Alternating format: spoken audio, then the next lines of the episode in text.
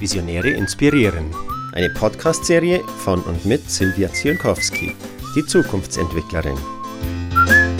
Erhalten Sie Impulse von Experten, die ihren Weg gegangen sind, die Ungewöhnliches geleistet haben und die Einblick geben in ihre Visionen.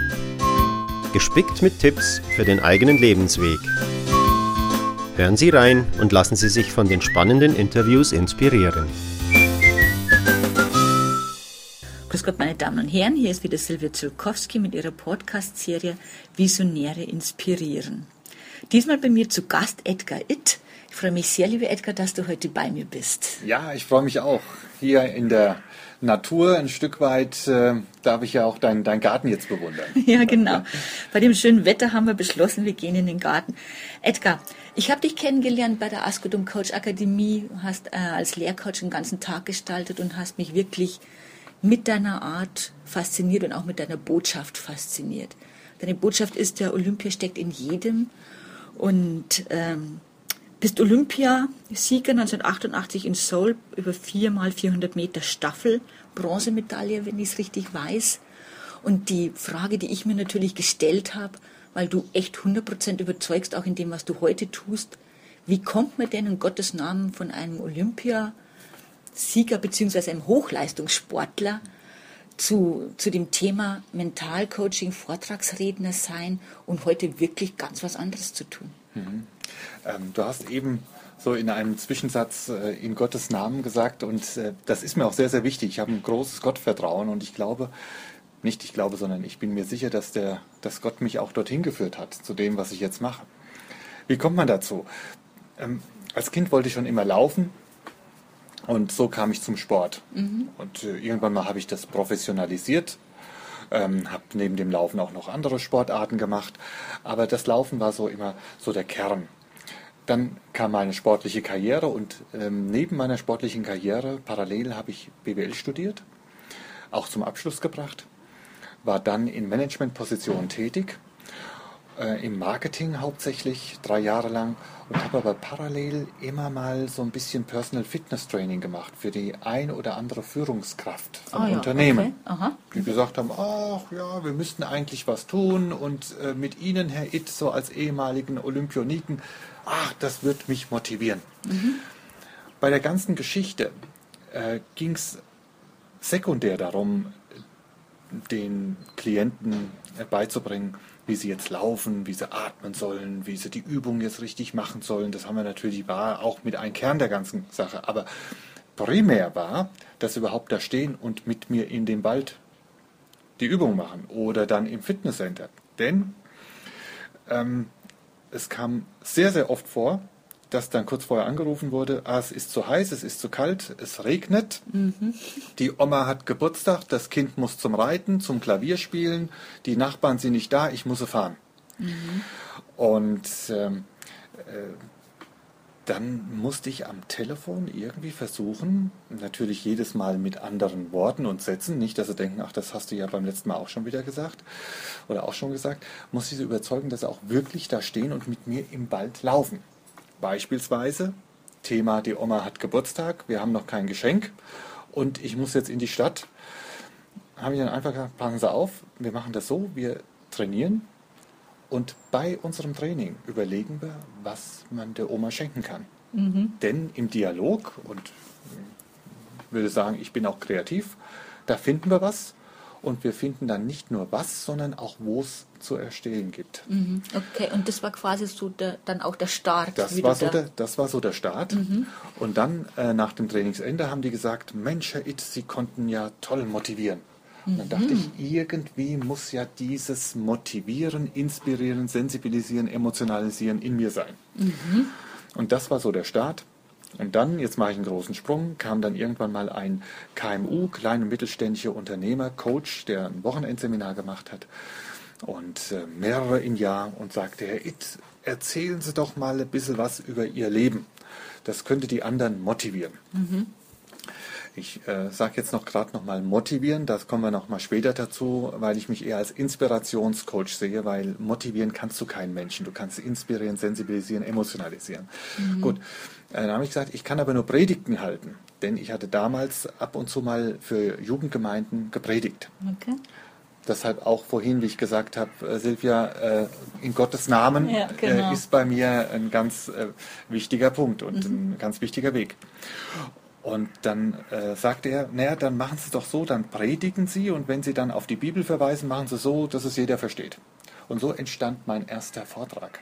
Das ist ja auch, ist ja auch pfiffig und nicht sehr gewöhnlich. Ne? Nicht sehr gewöhnlich, ja. Der Okay. war mit Holpern, mit Äs und Os und Is und äh, aufgeregt und äh, wie das halt halt manchmal ist. Wie lang ist das her, Edgar? Das ist jetzt her 14 Jahre. 14 Jahre. 14 Jahre her. Und dann okay. ging ich durch eine ganz harte Schule bei ihm. Er hat mir dann innerhalb von zwei Jahren bei jedem seiner Seminare, hat er mich dann danach hart ins Gericht genommen und hat dann konstruktive Kritik geäußert. Und dann habe ich gelernt. Nach zwei Jahren hatte ich dann meinen eigenen Stil entwickelt und dann im Jahre 2003, 2004 ähm, äh, habe ich mich dann mehr oder weniger dann durch Learning by Doing selbst gecoacht und dann meinen eigenen Vortragsstil entwickelt. Wow. Gibt es denn ein Schlüsselerlebnis auf dem Weg zu, zum Erfolg von heute für dich? Ja, es gibt, es gibt mehrere. Es Mehrere, gibt mehrere. okay. Ähm, du meinst jetzt mehr in äh, meiner Berufung, die ich jetzt ausübe. Genau. Mhm. Äh, Das war mein erstes Seminar, das ging nämlich voll in die Hose. Okay. Äh, Was ich aber von mehreren äh, meiner Kolleginnen und Kollegen schon gehört habe, ich weiß nicht, ob es bei dir ähnlich war, Silvia. Ja, Ja, Ich muss jetzt sagen, nein. Aber wahrscheinlich deswegen, weil ich nämlich ähm, im Freundeskreis meine ersten Seminare gehalten habe und die mir immer mal wieder Feedback gegeben Ach, haben. währenddessen schon. Währenddessen schon, ganz genau. gut. Ich habe die quasi als Übungsplattform für Sehr mich schön. benutzt. Sehr schön. Und damit war das erste Seminar relativ wasserdicht. Ja, ja. Gelernt habe ich schon davor quasi. Wobei, wobei natürlich die Freunde dann eher ein bisschen streicheln. Ähm, aber wenn ein Kunde, der dafür bezahlt, Ja. nicht zufrieden ist, dann ist es Ja. dann schon etwas härter. Und das war bei mir auch so der Fall. Aber er ging konstruktiv mit mir äh, um und auch äh, danach und hat mich, äh, äh, hat mir dann auch gezeigt, wie ich es besser machen könnte. Ach ja, das ist ja mal ein netter Ja, Kunde, das oder? Ist ganz, war, ganz, war ganz, ganz toll. Ähm, Das war das erste Schlüsselerlebnis. Das zweite Schlüsselerlebnis war, als ich ähm, ähm, dann von, von den Overhead-Folien, die gab es dann so noch Ende der 90er, Anfang der 2000er. Ja, ich war da noch vielleicht äh, noch nicht ganz so State of the Art damals. ja, ähm, dann umgesch äh, äh, umgestellt habe auf PowerPoint ähm, und ähm, der Kunde gesagt hat, ja, ja, Sie machen das ja mit PowerPoint und ich erstmal ja gesagt und musste dann innerhalb von einer Woche mir PowerPoint beibringen. Ja, okay. Das war ein Schlüsselerlebnis, weil ich dann auch den Vortrag wieder ganz anders gestaltet habe. Und das nächste, der nächste Punkt war, äh, als ich dann vor 350 Personen stand und nicht nur mehr vor 12, weil dann kam auch ein Unternehmen auf mich zu und hat gesagt, Herr Itt, ähm, wir haben da gehört, Sie machen so Vorträge, ähm, Sie haben das doch bestimmt auch schon mal vor äh, 100, 200, 300 Leute gemacht. Ich natürlich, ja, ja, ja, ich hab's aber nicht. ja, ja, fake it until you make Ja, it, gell? genau.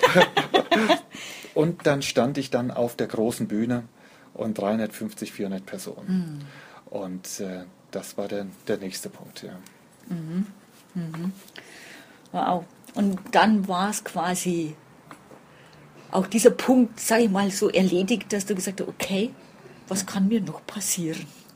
Äh, äh, ja, ja, ja, also das da geht's nur noch, dann geht's nur noch nach vorne. Dann geht's nur noch nach vorne. Gab es eigentlich auch irgendwas, von dem du dich verabschieden musstest, um vorwärts zu kommen? Ja, ähm, ähm, von Gewohnheiten. Von Gewohnheiten. Das war das Okay. Erste. Von, von Gewohnheiten. Denn du konditionierst dich ja mit den Jahren. Und je älter du wirst, desto äh, mehr schlagen die Konditionierungen äh, auch Wurzeln. Und die sind ganz tief. Und je tiefer die Wurzeln sind und je stärker, desto mehr tut's weh, äh, diese Konditionierung wieder ein Stück weit zu revidieren und äh, dich woanders einzuschlagen und äh, einzuordnen. Und verabschieden m, musste ich mich von äh, einem ganz wichtigen Punkt des Selbstfokussierens. Okay. Äh, Folgendes dazu. Ich war Hochleistungssportler. Ja. Ein Stück weit hab, bin ich das immer noch. Das verlierst du ja nicht. und hatte eine Individualsportart, nämlich die Leichtathletik. Es gibt kaum eine Sportart, die individueller ist als die Leichtathletik. Da bist du sehr äh, auf dich konzentriert und fokussiert.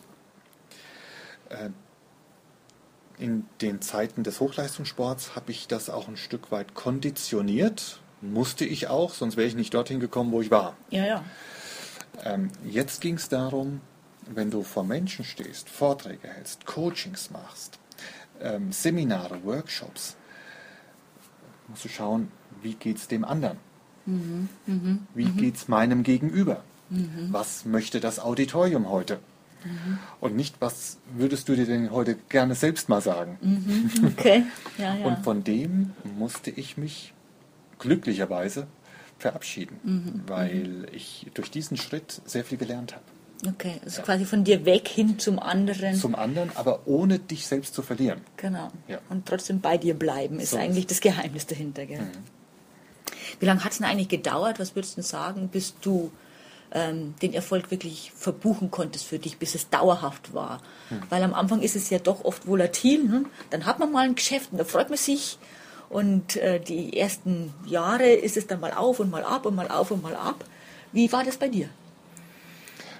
Äh, es war ähnlich. Die ersten Jahre war auf, war ab, war auf, war ab. Ähm, und ähm, ähm, die, bis sich das dann mal so eingestellt hat, das hat gebraucht bei mir vier bis fünf Jahre. Okay. Ja. Mhm.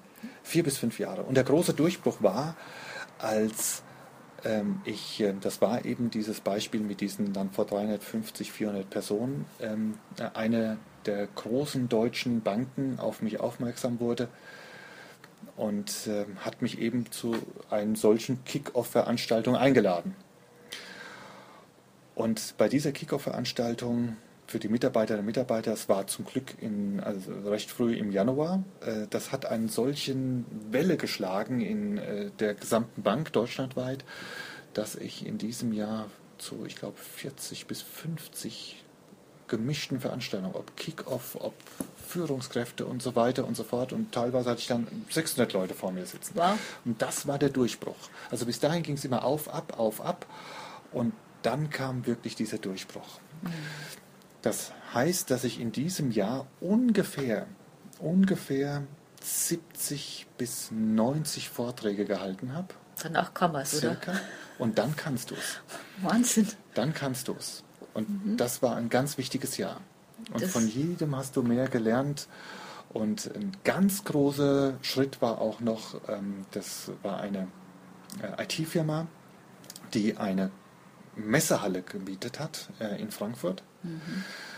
Nach mir dann am Abend trat dann Mario Barth auf. Mhm. Also da kann man sich mal vorstellen, welchen Umfang diese ganze Veranstaltung hatte. Und das war auch Mitte der 2000er, also, also 2005 war das ungefähr, 2005, 2006. Und äh, die dann gesagt haben, wissen Sie, Herr Itt, ganz wenige Redner laden wir ein. Sie laden wir ein, aber Sie wissen auch, was das heißt. Ja, damit geht das Adrenalin nach oben, jawohl. Und ähm, ähm, die Latte ist hochgesetzt und wir wissen, Sie sind nicht nur Hürdenläufer, sondern äh, haben früher auch Hochsprung gemacht. Das heißt, Sie werden diese Latte, ich sage jetzt mal fast wortwörtlich, wie er es gesagt hat, ähm, nicht nur meistern, sondern auch ohne, dass man, dass Sie diese touchieren. Mhm. so. Ja. Und äh, das war äh, eine Ansage und das war also die, die nächste Feuertaufe, die ich bestanden habe mit viel ähm, Schweiß. Mhm, mhm. Kann ich, ich kann es gerade spüren, ja. ja. ja. das kommt, da komme ich gleich zu meiner nächsten Frage. Was sind denn deine drei persönlichen Erfolgsfaktoren, die dir helfen, also gerade in so Extremsituationen dann auch zu sagen, okay, ich pack das? Das erste ist das Selbstvertrauen. Mhm. Das Selbstvertrauen, weil in dem Moment, als mir das gesagt wurde, und das ist ja nur eines von vielen Beispielen, diese Person nicht auf dich zukommen würde, wenn du es nicht könntest. Ja. Positiv formulieren, sie tritt deshalb auf dich zu, weil sie das Vertrauen hat in dir und es in dir sieht, dass du es kannst. Punkt 1. Mhm. Punkt 2, niemals aufgeben. Mhm. Niemals aufgeben. Ich habe es gelernt im Sport und ich war Hürdenläufer und ich bin oftmals, auf Deutsch gesagt, auf die Schnauze gefallen. Mhm. Und ich habe nie aufgegeben. Mhm. Und das habe ich als Kind gelernt von all meinen Trainerinnen und Trainern. Lauf weiter. Ähm, und das ist auch ein Lebensmotto von mir. Egal wie schnell du vorwärts kommst, wichtig ist, dass du für dich ankommst. Mhm. Nicht für die anderen, für dich ankommst. Mhm. Und äh, ähm, eine, äh, ein Erlebnis hatte ich 1987, jetzt gehen wir mal ein bisschen weiter zurück, da war ich, äh, war ich genau 20 Jahre. Und da waren die Weltmeisterschaften der Leichtathletik in Rom. Und ich hatte einen Vorlauf mit damals dem großen Edwin Moses. Zum ersten Mal durfte ich gegen Edwin Moses laufen. Ich als Youngster bei den Weltmeisterschaften zum ersten Mal bei Weltmeisterschaften dabei. Mhm. Ich lief, ich war bis äh, 250 Meter noch vor Edwin Moses, ja, das Publikum raunen, also der hätte mich dann eh eingeholt. Aber bei 250 Meter machte ich einen kleinen Fehler und bin an der Hürde hängen geblieben, bin hingefallen. Mhm jeder andere oder viele andere Läufer, ich würde jetzt mal sagen 98 bis 99 Prozent würden aufhören, weil du kannst, brauchst nicht mehr weiterlaufen. Mhm. Und ich bin aufgestanden, bin weitergelaufen. Mit großem Abstand hinten irgendwie noch angekommen. Und das Publikum hat gejubelt und hat beklatscht, dass ich weitergelaufen bin, nicht aufgegeben. Die haben das quasi auch respekt, haben, respektiert, das dass honoriert. du gesagt ja. hast, jetzt ist aber ja, ich nicht das Ende der Fahnenstange, ja. sondern ich laufe weiter. Ich laufe weiter. Ich wollte ankommen. Super. Ich wollte ankommen. Und ähm, wichtig ist das Ankommen in allen Lebenssituationen. Das Ankommen für Ziele, die du dir gesetzt hast. Mhm. Ähm, Zeit, ob es jetzt schnell, langsam und wie, das sind Zeiten, die wir uns manchmal setzen, die vielleicht auch von außen kommen. Ja.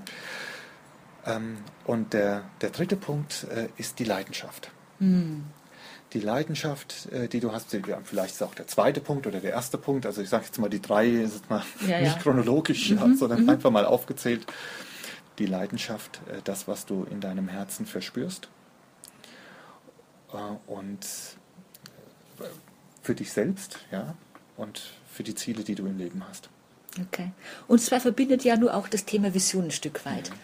Äh, du weißt ja, dass ich gerade, was Visionen betrifft, damit unterwegs bin und ich leidenschaftlich dafür eintritt, dass gerade auch Unternehmen äh, Visionen ernst nehmen und wichtig nehmen. Und als wir uns kennengelernt haben, war das ja auch ein Thema von dir. Was bedeutet Vision für dich? Vision, jede und jeder, egal welchen Alters, äh, welches Geschlecht, hat Vision. Hm. Und ich behaupte, dass Menschen, die keine Vision haben, ähm, sich auch nicht täglich Ziele setzen können. Denn Ziele richten sich auch wieder nach etwas, was ein Stück weit noch tiefer steckt und höher hängt. Genau, das ist schön ausgedrückt. Tiefer steckt und höher hängt. Mhm. Gut. Mhm.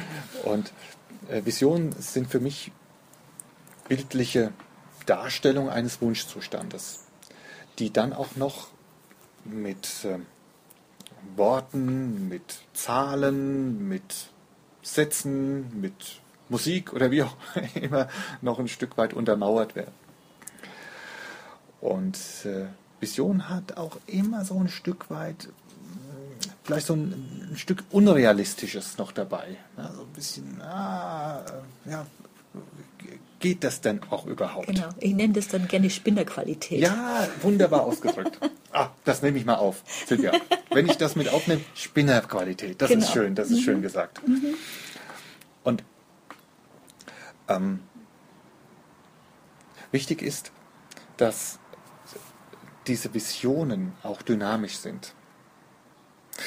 Ähm, und zwar eine Lebensvision, die jede und jeder Mensch hat, Du fragst sicherlich auch in deinen Seminaren oder in deinen Coachings, wie stellen Sie sich Ihr Leben in Jahren vor?